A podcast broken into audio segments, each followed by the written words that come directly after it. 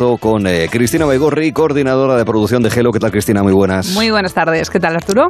Componente, al igual, muchas gracias por eh, preguntarme. Muy bien, muy amable. Aquí al sol. Mientras que el equipo Gelo también se a los sesos en el día a día para cribar, utilizando, dije ayer, es, unas estameña, quería decir, este, un cedazo, eh, un filtro, un, colador, todo lo que sirva para lo que viene siendo separar lo bueno de lo malo. Mira, el grano de la paja.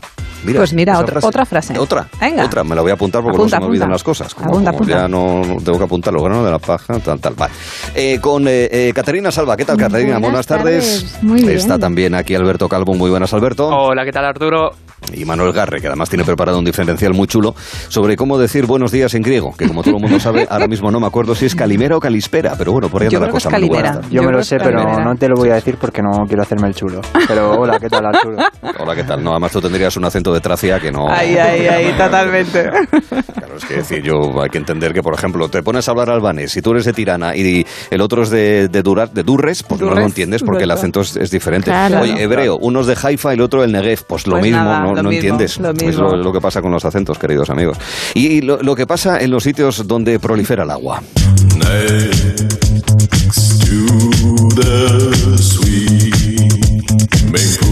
Así es, estamos caminando junto a la piscina de swimming pool. Bueno, aquí en Oviedo estamos en torno a 24, 25 grados. En Madrid me habéis dicho que andáis por 34. Eh, en el sur de España ya hay 30 y pico largos pero esto no es calor, calor son unos 45 de los últimos días. Em, eso hace que mucha gente se quiera poner bañador, darse un chapuzón.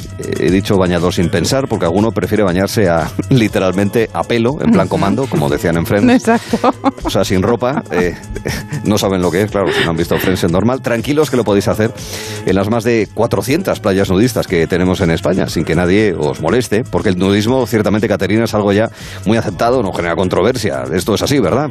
Bueno, no estoy tan de acuerdo. Ah, Te lo voy a ¿Ah, explicar. No, no estás tan de acuerdo, no, no, pero ahí voy, os lo explico. No es que el nudismo genere polémica en sí, porque creo que cada uno, todos sabemos que, cada uno es libre de, vestir como quiera, de llevar o no llevar lo que quiera.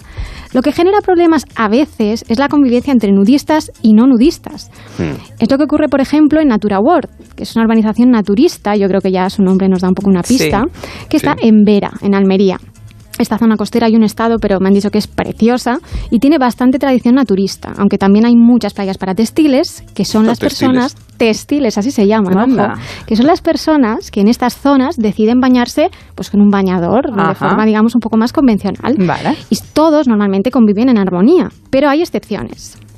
Por cierto, estoy segura de que todos sabéis que naturismo es un modo de vivir en armonía con la naturaleza e incluye la, la, modalidad de nudismo. Vale. Ah, vale, vale. vale. Para dejarlo claro, puntualizamos. Venga. Entonces, lo que ocurre en esta zona, en esta urbanización, es que sus estatutos de la comunidad recogen la obligación de ir desnudo en zonas comunes. Atención, en el jardín, en la piscina. Obligación. La obligación, es decir, eh, traducción, la prohibición de llevar ropa. Ah, ahí, ahí no, está claro. En tu casa luego si quieres te pones el y todo, pero privadas, cuando salgas a echar la basura, mm, desnuda. Así es. Entonces, ¿qué pasa? Que de 500 propietarios que tiene la comunidad, 80 son textiles. Es decir, es gente que quiere ir vestida en las zonas comunes y quiere ir con bañador para nadar.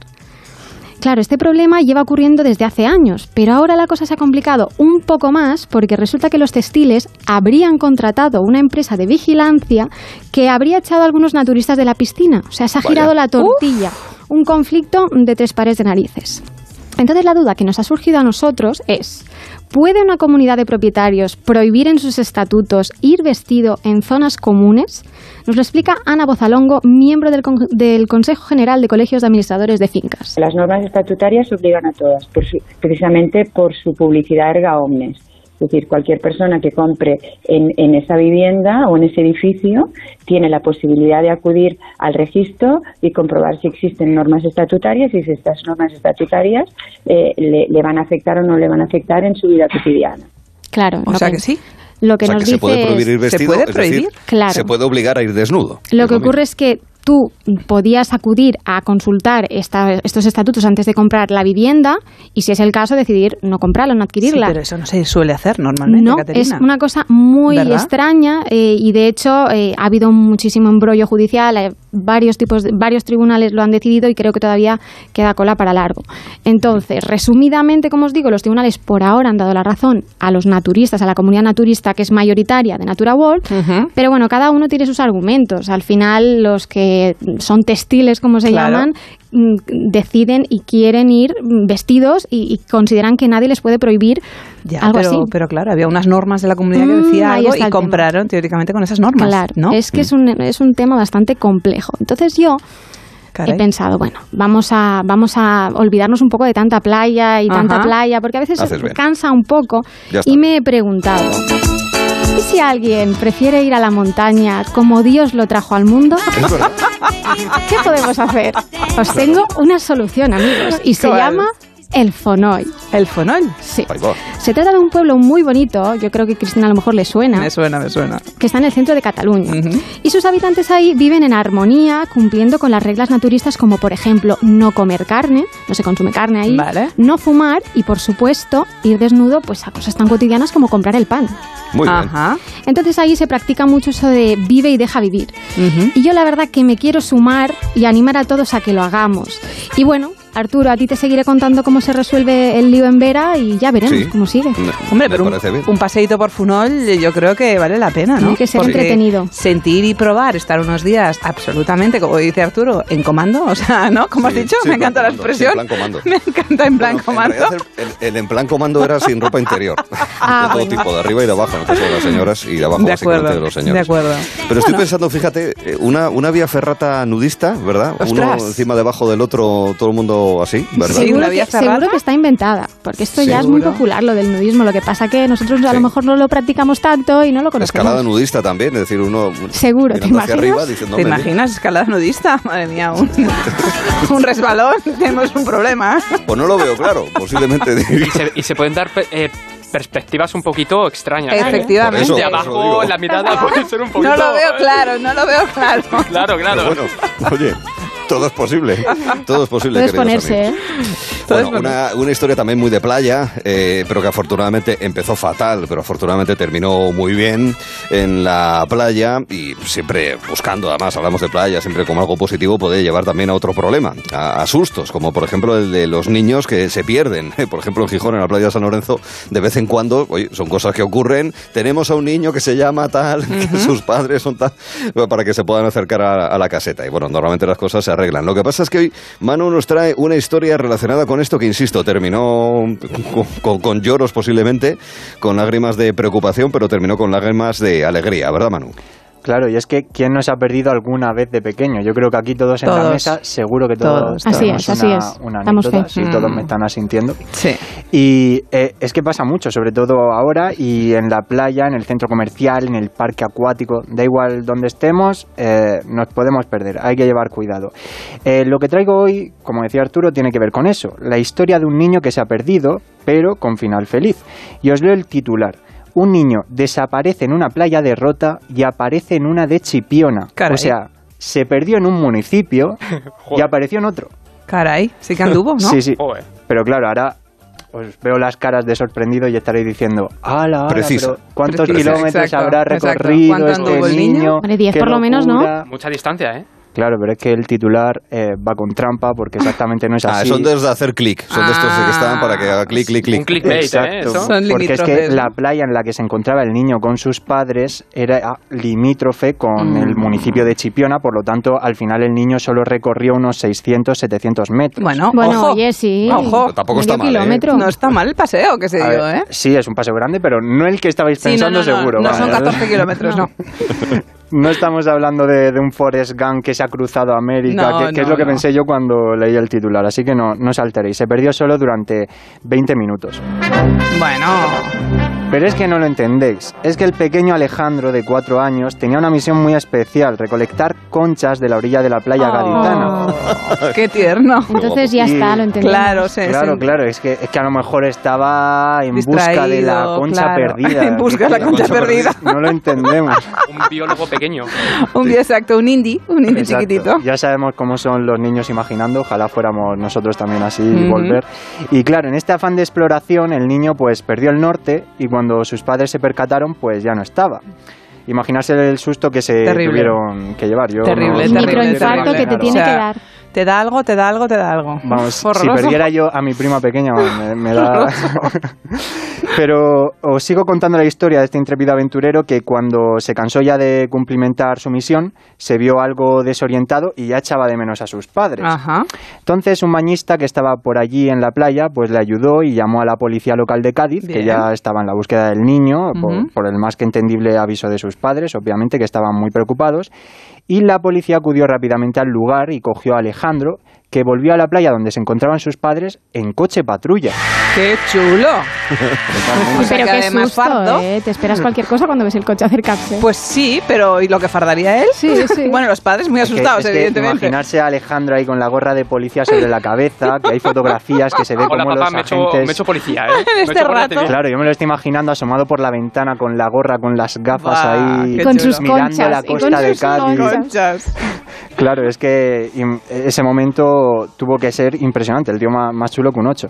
Y por fin pudo reencontrarse a la llegada con sus padres. Ujú. Imaginaros cómo tuvo que ser el momento, y nos lo cuenta Abraham Garrido, que es agente de la policía local de Chipiona. Los padres estaban, eh, vamos, agradecidos, eh, estaban muy preocupados. El padre cuando vio al crío lo abrazó, le dio besos, se derrumbó porque, claro, la angustia de, de haberlo perdido y de que no, no tenían referencia de dónde podía estar, Y cómo me ha gustado ese final, porque yo estaba preocupado cuando empecé a leer esta noticia, pero, pero luego todo lo contrario, final feliz. Así que genial. bien. Y en verano estas situaciones se incrementan y hay que estar muy, muy atentos, ahora nos ponemos un poquito más serios, porque la policía avis- avisa de muchos casos similares.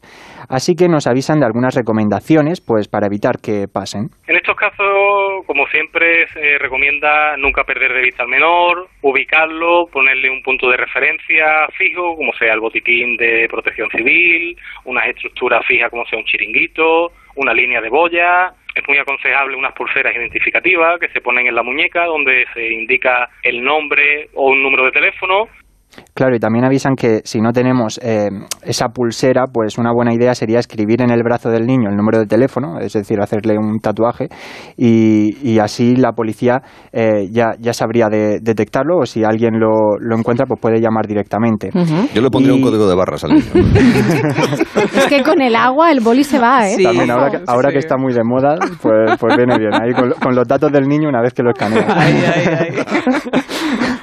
Y la policía dice que en estos casos siempre hay que mantener la calma y ser positivos, que sé que Uf, es muy difícil imaginarse, mía. pues yo qué sé, perder un niño, pues claro, no, no vas a ir contento y tranquilo. ¿Qué va? Pero bueno, eso, hay que mantener la calma porque estos casos se suelen solucionar y es verdad que tenemos que confiar en la labor profesional de la policía para que casos como el de Alejandro se queden en pequeños sustos y no vayan a más. Ojalá, y ya que he cogido sí. el micro por banda, pues os pregunto si os ha pasado alguna vez esto de, de perderse, que recordéis así. A mí personalmente no, pero bueno, o yo me he perdido seguro, pero no, no lo recuerdo tan dramático. Pero recuerdo una vez, una prima mía se perdió y estaba mi padre al cargo. Y siempre contaba a mi padre que fueron los, los, los minutos más terribles de su vida. Porque Imagino. la niña, tenía 4 o 5 años, apareció en el ayuntamiento del pueblo, alguien la vio Ostras. sola, cruzó una carretera, supongo que alguien la llevaría. Y el hombre siempre recordaba que esos fueron los minutos más terribles, claro. Lo que se te tiene que pasar por la cabeza. Imagínate, tú te quedas al cargo de cuatro niños, se te escapa una Claro. y aparece en el ayuntamiento del pueblo, un pueblo de veraneo, cuatro coches, pero bueno, ojo, ojo. Pero bueno, final feliz también. Final feliz También. también, pero angustiante. Mm. Nosotros tenemos también un final feliz en apenas, amigos, 6-7 minutos nomás. Y eso tiene que darnos espacio para contar más historias ahora con Alberto Calvo. Porque si antes Caterina nos contaba de gente que les gustaba ir al natural eh, por la playa, hay más gente que quiere ir. Pues eh. Exactamente, sí señor. Cuéntanos la historia de una toledana que ha reinventado una forma diferente de cambiarse en la playa, de cambiarse de ropa, no de cambiarse ella a sí misma por otra persona. Pues eh, eso es, eh, Arturo. Pero antes déjame ponerte un poco en situación. Imagínate un día soleado, de playita, bueno, bueno, ahí en primera línea, tú, tu pareja, relajaditos, pero vas con los padres de ella, tus suegros. ¿Qué pasa? Pues que si no hay mucha confianza, pues puede ser un poco incómodo, ¿no creéis? Lo es. Pues sí, Ah, sí. siempre. Pero bueno, eh, no pasa nada, pasamos el día, superamos eso, nos bañamos tranquilitos, charlamos y llega el- momento de recoger todo el, el campamento y de cambiarnos. Porque, claro, imagínate qué percal entrar al apartamento de los suegros y dejarle el suelo mojado ahí a los señores. O sea que esto, esto Queda no- feo, queda queremos feo. eso, Muy ¿no? feo Queda siempre. feo. Pero claro, eh, pídele ahí a tu suegro que te sujete la toalla mientras te cambia no, no, y que no, y que no mire, ¿eh? Importante que no mire. O, o te vas al coche y te intentas cambiar ahí, te encuentras a alguien conocido, vamos, que, que no hay manera. O las mujeres incluso con algunos trajes de, de baño, imagínate. Eh, pues bueno, pensando en esto, he recordado algunas casetitas así chiquititas y de colores simpáticos que hay en algunas playas y bueno, también tablones de madera, modo de biombo en otras.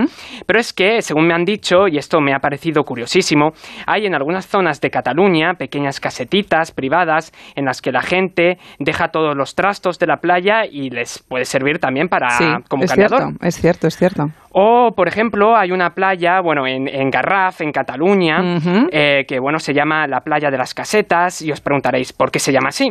Pues porque la playa está completamente rodeada de pequeñas mini casitas que antiguamente eran de los pescadores de allí, y ahora son de esos familiares que la utilizan un poco como área de descanso y, Y para cambiarse, claro, obviamente. evidentemente. Pero entre todo esto, el otro día descubrí también una solución menos costosa que tener una casa en la playa.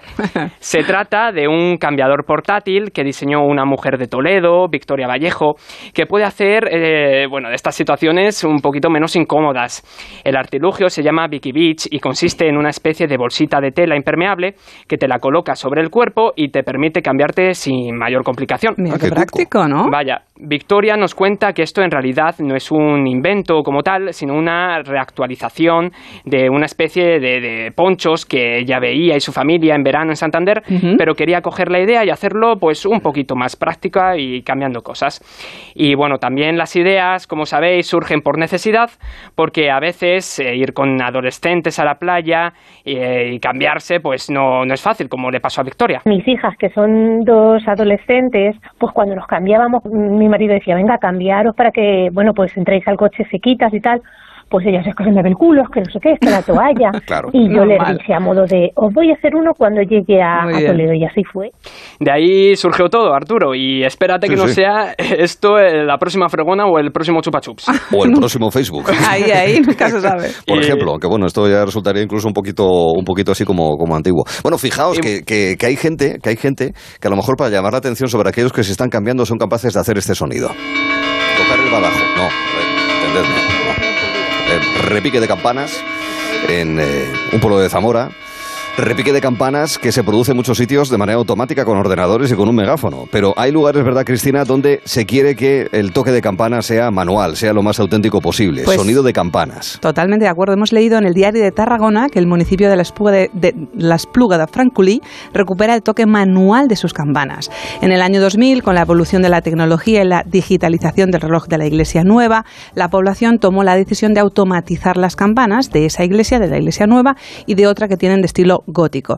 Pero la verdad es que han cambiado de opinión y han puesto en marcha un nuevo plan. Resulta que hemos hablado con Xavier Lozano, que es divulgador y coordinador de esta iniciativa ciudadana para la recuperación del toque manual y nos ha contado esto.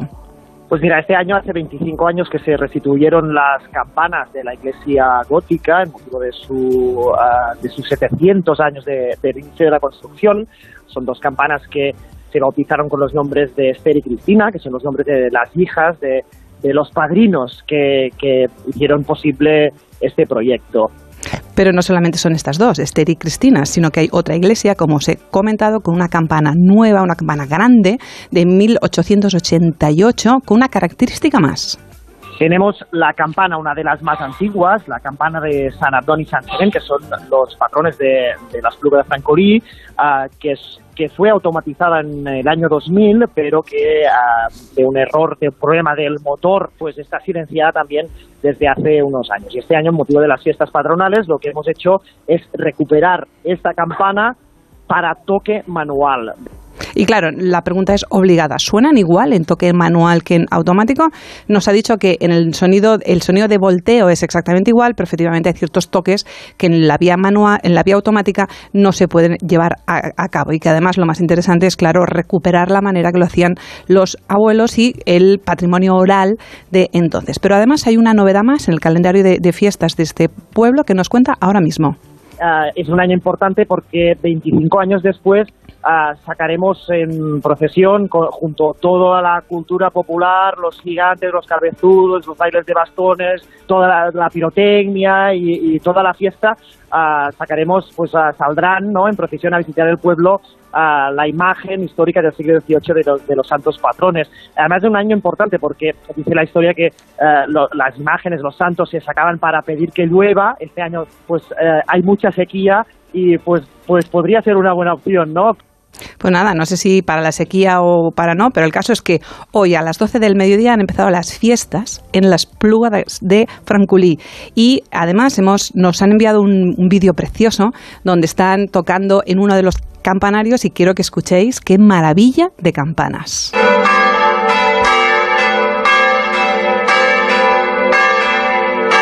Desde aquí les deseamos unas fiestas patronales maravillosas y divertidas. Claro que sí. Y de nuevo, Arturo, pues ya sabes, Caterina y yo nos ofrecemos a que si hay que ir a la Espluga a pasárselo bien este fin de semana, como Ya. no pudimos ir a los Cayos, pues Sí. no pasa nada. Nos vamos a la Espluga y nos lo pasamos igual de bien allí. ¿Qué te parece?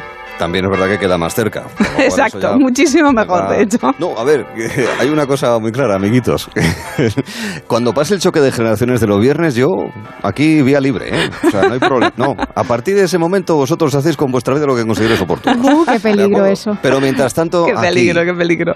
aquí, que haya alguno que llega que llega tardísimo. A las seis y media de la mañana hay gente que ya llega a esa hora, ¿eh? Ya está bien, ¿eh? Hay que llegar a las seis. Bueno, queridos amigos, es el momento de darle un vistazo a no solamente a estas noticias, sino también a esa manera de buscarle otra forma de decir lo mismo, pero para actualizar ciertas expresiones que nos parecen ya como viejunas. Lo del día de hoy es ser más lento que el caballo del malo. Vamos a empezar con este recorrido. La propuesta de Caterina es... Más lento que ese coche que tienes delante cuando llegas tarde al trabajo. Uh, Siempre bien, va sí. lento. sí, Sí, es cierto. imposible adelantar. Es cierto. Sí, sí, sí, es verdad. Manu tiene otra idea. Vas más lento que el wifi de una biblioteca. Ahí está. Es bueno, Cierto, bueno, es cierto. bueno, ¿eh? Ahí está. Es, es verdad. sí Mira, no lo había pensado nunca. Bueno, eso sí te conectas, además. Eso sí te conectas. En el caso de Alberto, otra idea. Pues vas más lento que el Alpine de Alonso, porque a ver si le ponen, a ver si le ponen un coche eh, Hombre, chico, a la altura de, de Alonso, eh, del gran Alonso. Cristina tiene otra. Está bien eso, ¿eh? Está cómo muy se bien. queja Fernando Ah, de pegar unos se queja. cañonazos que vamos. Sí. Y la mía es bastante lento como Mbappé de camino al Real Madrid. Tan lento que no ha llegado. Tan lento que no llegó. ya, ya, pues eh, es posible. Fíjate que se daba por hecho que venía este año y al final, pues por que no. eso, por eso. Eh, intermediando al amigo Emmanuel Macron, dicen los que saben de toda esta historia. Yo mi idea, mi idea es eh, ciertamente también muy informática, es decir, es más lento que un ordenador tras el fin de semana. No sé qué pasa. Mm, que es cierto. dos días de utilizarlo Es y cierto. no sé, no sé, es como si se hubiese ido de, de movida por ahí, de cachondeo. El- Como el nosotras, Cristina. también. Como si perdieran rapidez o como si perdieran, ¿no? Fuelle. o Sí, sea, sí. algo extraño. Los lunes Se soluciona de una manera, se soluciona de una manera utilizando también el fin de semana. Exacto, exacto, no- exacto. ¿Eh? Así no pierden, no, no dejan de bajar la guardia. Bueno, pues esas son las ideas para eh, más lento que el caballo del malo. Ahora tenemos otra que no sé, no sé si es que yo la recuerdo de los mortadelos o que de verdad la gente pues la utilizaba. No sé si es inventada por Francisco Ibáñez en su momento o forma parte del saber popular, pero en todo caso yo la propongo porque creo que la, hay gente que la utiliza en, en muchos lugares.